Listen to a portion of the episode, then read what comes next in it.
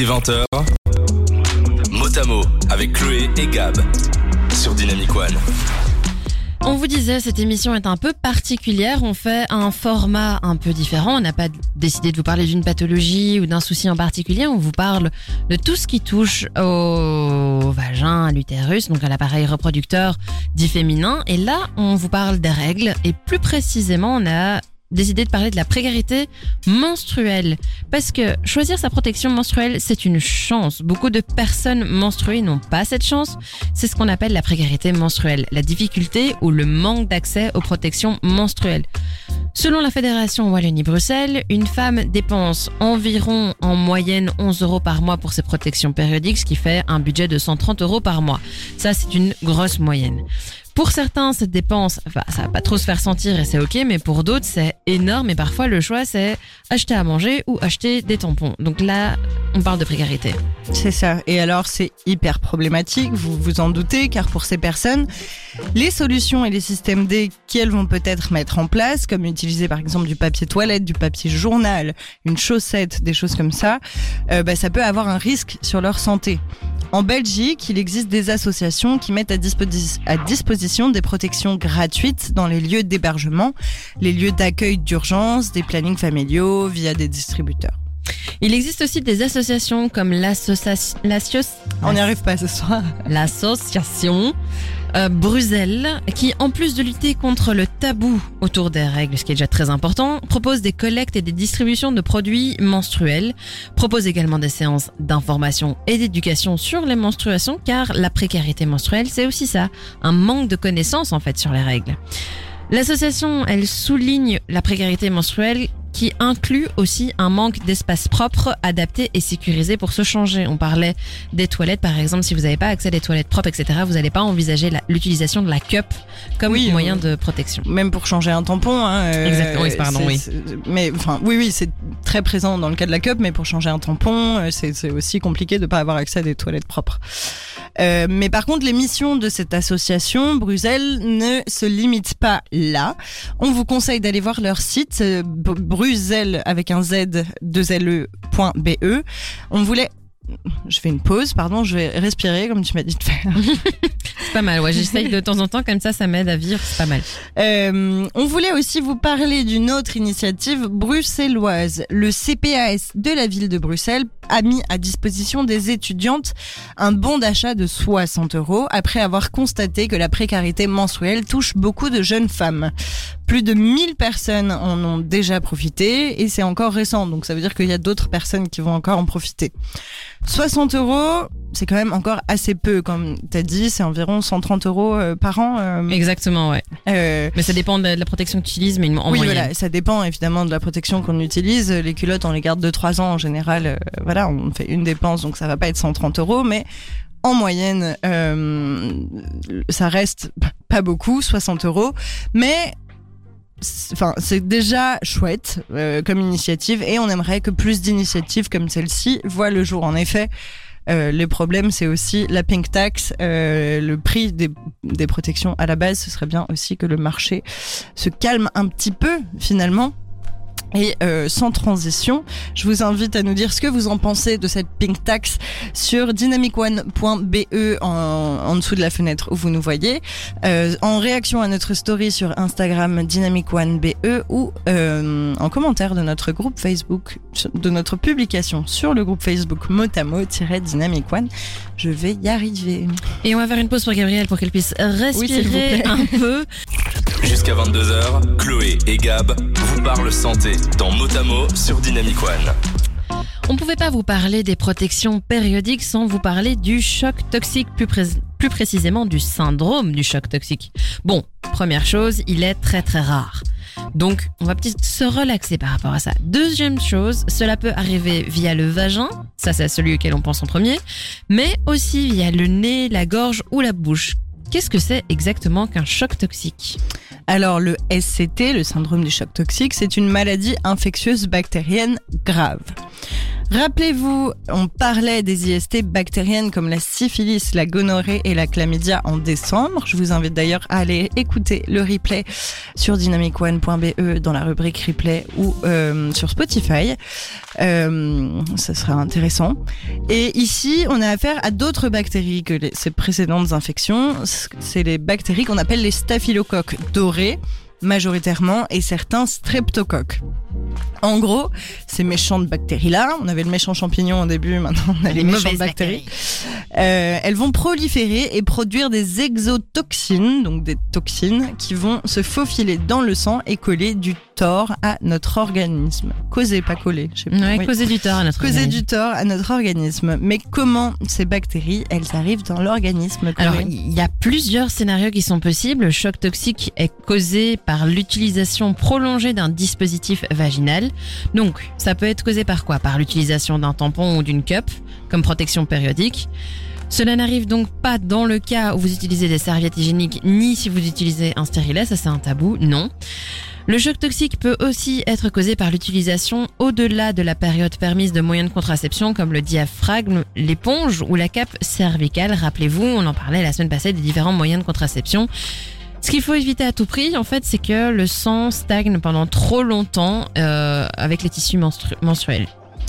Dans le cas du tampon, soit il est trop absorbant, soit il a été mal utilisé, ce qui laisse le temps aux mauvaises bactéries de se reproduire, ce qui va mener à l'infection.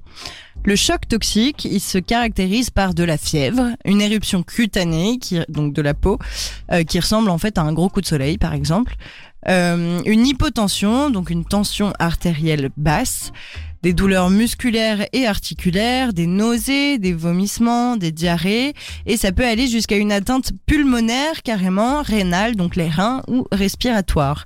En fonction du type de bactérie, staphylocoque ou streptocoque, les symptômes peuvent être un peu différents, mais ils apparaissent assez vite en général. Ce syndrome, s'il n'est pas pris en charge rapidement, peut avoir de lourdes conséquences comme une amputation ou la mort. À nouveau, c'est super rare. Ces bactéries sont d'ailleurs naturellement présentes dans notre environnement et sont inoffensives si elles sont sur votre peau par exemple. Autre précision, certaines personnes sont porteuses de cette bactérie mais ne développent aucun symptôme. Pour vous rassurer encore, si le, syndrome du choc toxique est pris, attends, tout ira bien. Pour diagnostiquer ce fameux SCT, les médecins en fait vont faire des prélèvements et vont faire des cultures de ces prélèvements pour confirmer la présence de la bactérie et de ces toxines. La culture, en fait, c'est laisser euh, la fameuse bactérie dans un, petit, euh, un, un, petit, une petite coupelle en plastique et voir en fait comment elle, euh, comment elle évolue. Et comme ça, on peut identifier quelle est cette bactérie.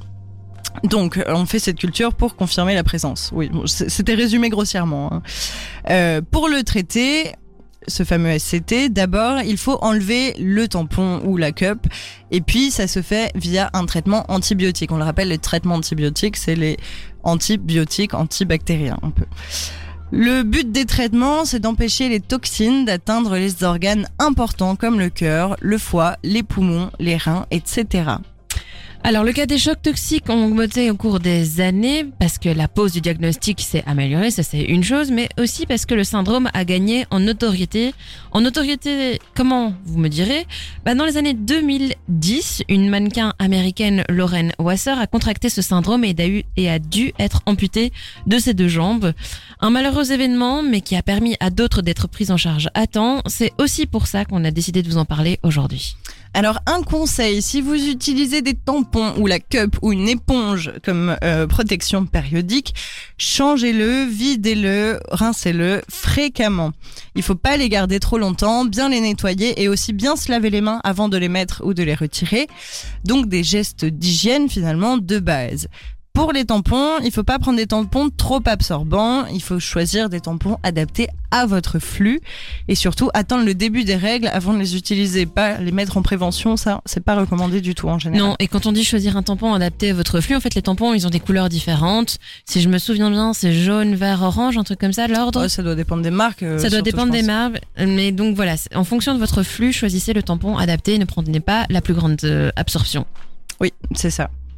Euh, je vois qu'on a un petit message de John euh, en réponse à ce qu'on a dit tout à l'heure qui nous dit Donnez-moi de la force pour le marathon de Paris. Encore merci pour vos émissions en replay sur Spotify. Je me mettrai à jour lors de mes prochaines sorties. Bonne soirée. C'est toujours un plaisir que tu nous écoutes euh, en courant. Donc évidemment qu'on va t'encourager pour le marathon de Paris. Euh, force à toi et bravo déjà de faire Ouais. ça. Exactement, moi tu m'impressionnes en tout cas. J'espère que tu auras le chrono que tu espères et euh, surtout reviens-nous entier et en pleine forme en fait après un marathon. Des 20h, Motamo avec Chloé et Gab sur Dynamic One. On termine ce mois en vous parlant des troubles gynécologiques dont on avait envie de vous parler. On n'a pas choisi, on a décidé de vous parler de tout ce qu'on avait envie de vous parler. Voilà, on a été un peu égoïste sur cette émission, on l'avoue, mais on fait bien. C'est pas vraiment de l'égoïsme parce qu'au final on fait ça pour le partage d'informations et la bienveillance. Exactement, mais tu m'as comprise. Alors maintenant, on va vous parler du fibrome. C'est quoi le fibrome? Alors le fibrome, c'est une masse qui se développe au niveau de la paroi de l'utérus. Le fibrome, on l'appelle parfois tumeur, ce qui peut faire mais un fibrome, c'est en fait une tumeur bénigne, c'est-à-dire non dangereuse. Non, un fibrome ne dégénère pas en cancer et il n'augmente pas le risque de développer un cancer. C'est important de vous le dire et on commence d'ailleurs par ça. Le fibrome, il peut arriver à tout âge entre la puberté et la ménopause, mais une majorité, en fait environ 30% des femmes de plus de 35 ans, sont touchées. Pourquoi vers 35 ans? Parce que au plus il y a d'œstrogènes, au plus il va y avoir de croissance du fibrome. Et vers 35 ans, il y a un pic hormonal en général, euh, du coup c'est pour ça que c'est à ce moment-là. Euh, plus tard, post-ménopause, c'est l'inverse. Comme le niveau d'œstrogène baisse jusqu'à s'arrêter, euh, bah, le fibrome il régresse en fait. Exactement.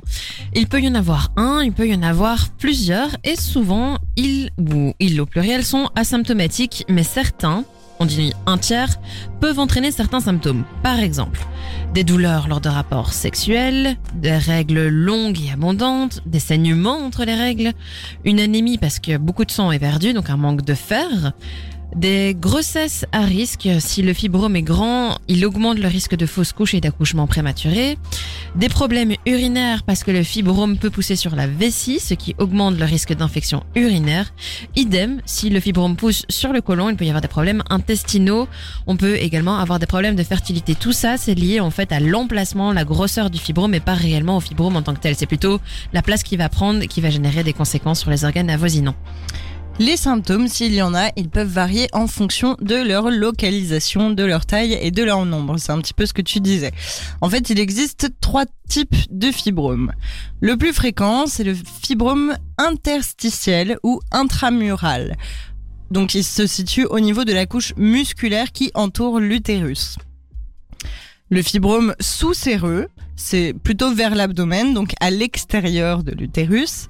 Et enfin, il y a le fibrome sous-muqueux ou endocavitaire, qui sont peu fréquents, qui se trouvent à l'intérieur de l'utérus.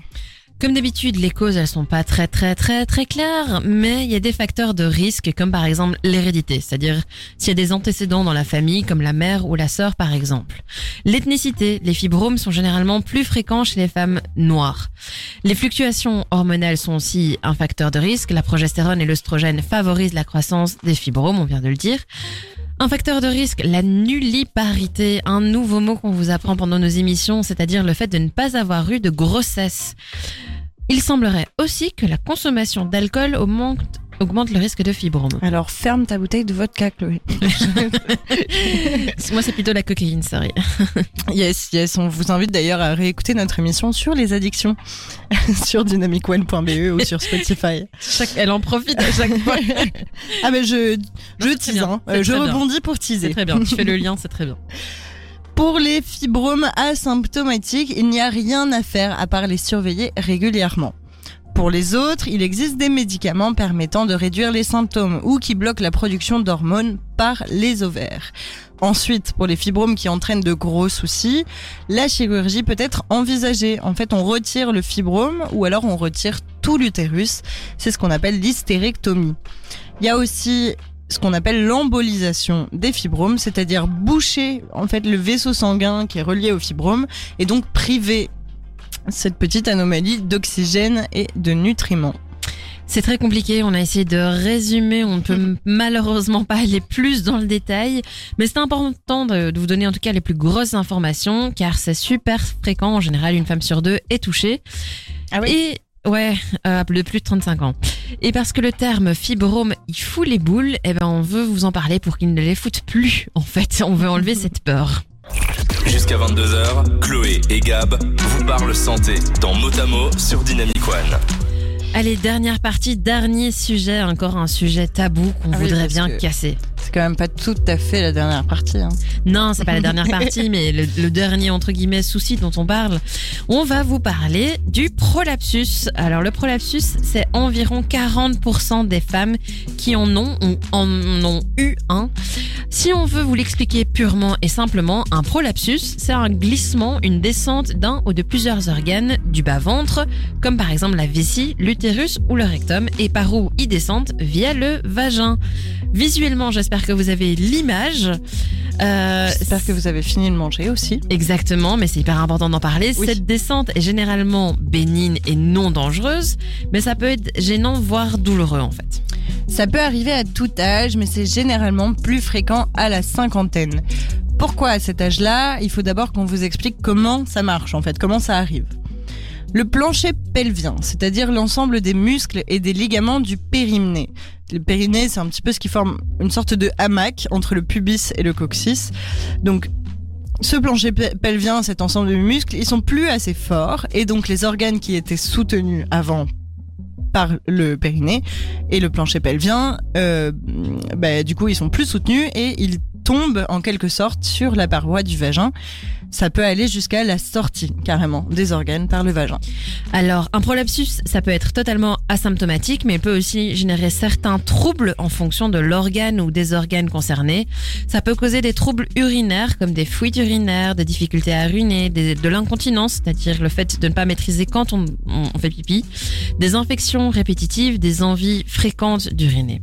Il peut y avoir des troubles anorectaux, comme de la constipation, des fuites ou de l'incontinence anale. Également des troubles sexuels ou vaginaux qui, vont de la gêne à la douleur et parfois jusqu'au saignement. Il y a donc pas mal de cas de prolapsus qui impactent la qualité de vie. Les facteurs de risque du prolapsus sont les grossesses, les accouchements difficiles, la ménopause et parfois certains facteurs génétiques. En fait, toutes Pardon, toutes les situations où il y a une pression importante et répétée sur les organes du petit bassin, comme par exemple la toux chronique, la, constipation chronique, le fait de porter des charges lourdes ou d'une mauvaise manière, une pratique de sport intense, etc. Pour pouvoir diagnostiquer un prolapsus, il faut faire un examen gynécologique et éventuellement une imagerie comme euh, une IRM pelvienne s'il y a de grosses complications. Il y a quatre stades qui sont identifiés. Il y a le prolapsus intravaginal, le stade 2, le point le plus bas du prolapsus, c'est à la vulve, le stade 3, c'est un peu plus bas, le prolapsus commence à s'extérioriser. Et le stade 4, le prolapsus est entièrement, entièrement extériorisé.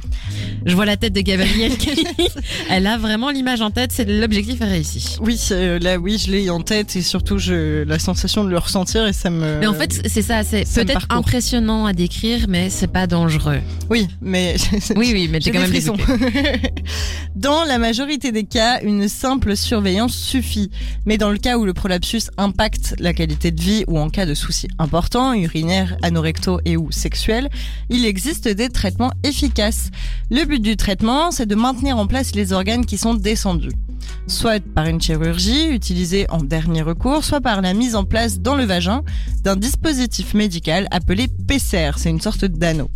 Il y a également la rééducation du périnée avec un kiné, c'est-à-dire entraîner les muscles du plancher pelvien pour qu'ils puissent à nouveau remplir leurs fonctions. Et pour ça aussi, il y a ce qu'on appelle le Kegel, c'est le, les contractions qu'on fait pour euh, remuscler le, le, le, le- plancher pelvien après un accouchement, par exemple, c'est très connu.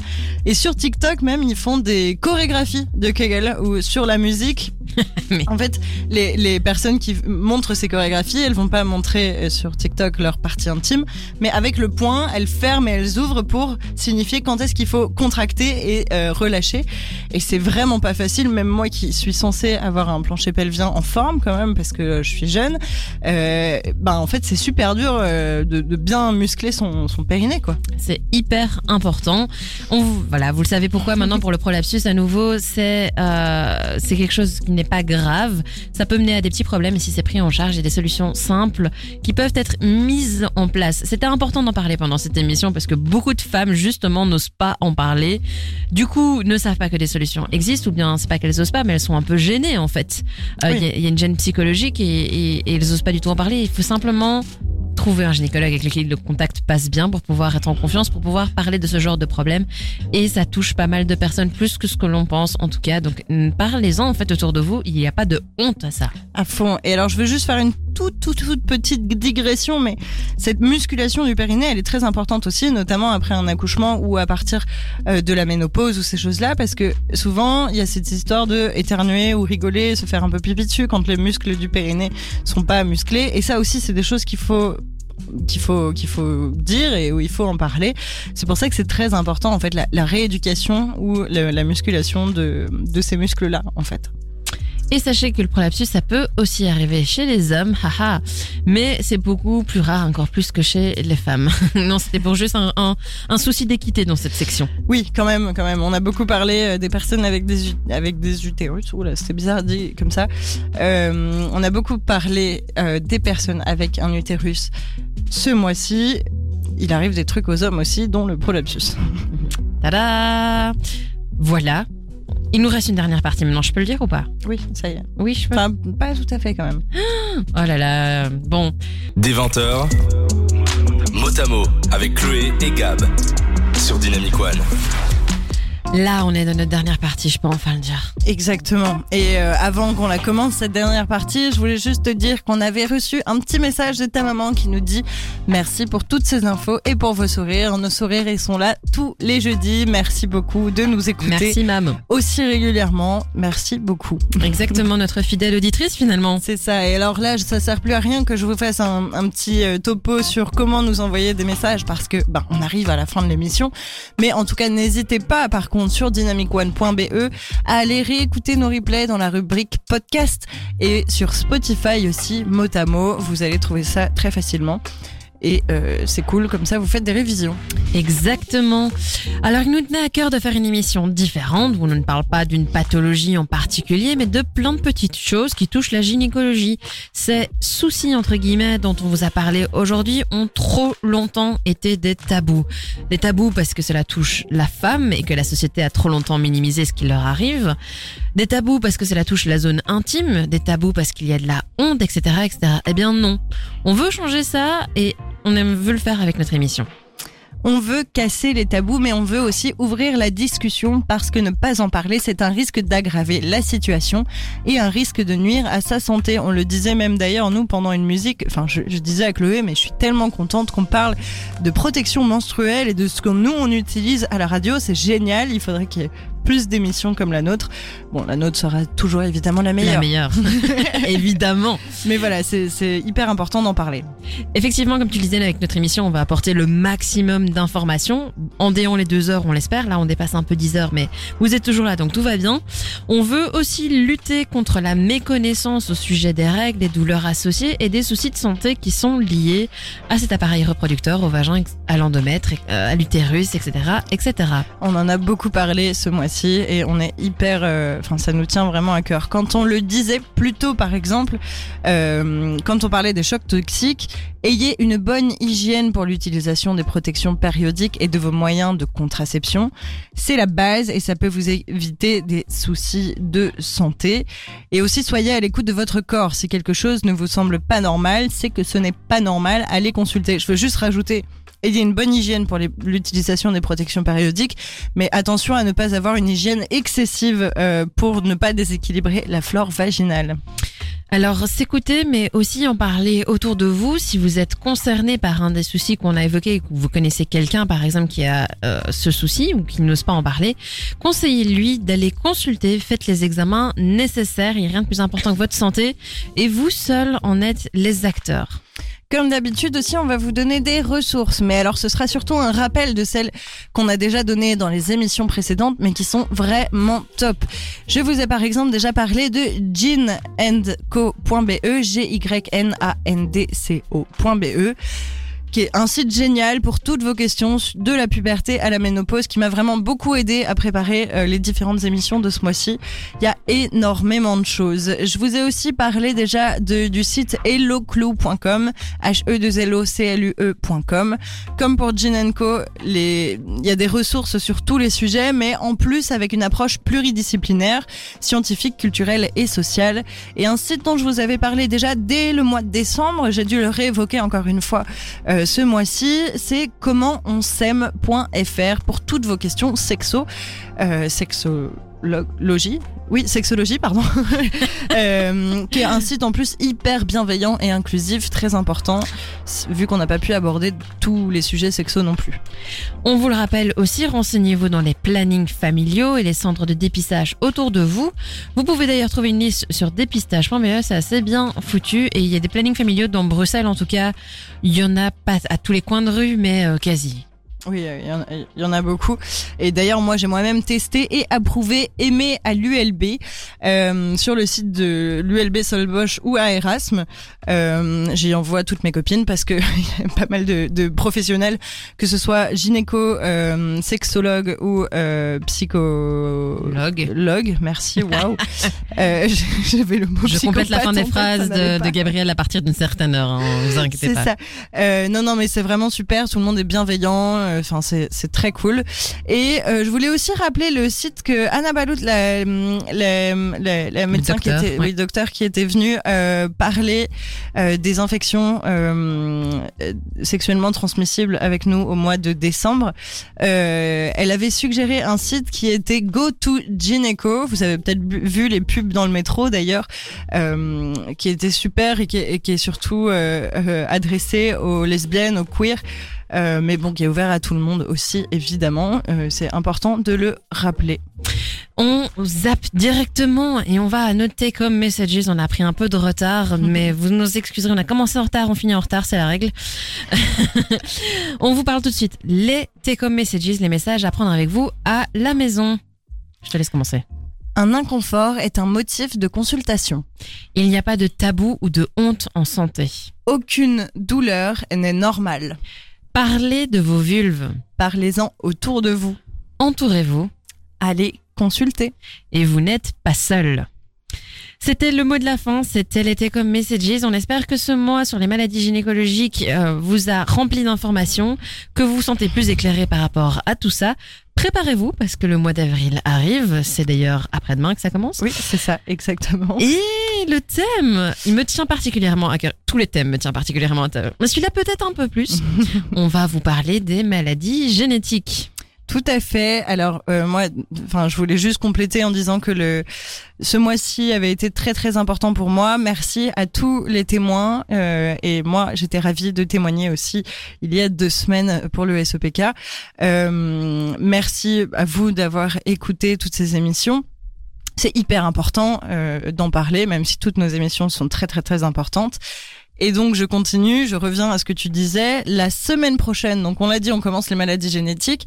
On va parler particulièrement de la spondylarthrite ankylosante. Qu'est-ce que c'est que cette histoire et ce mot compliqué?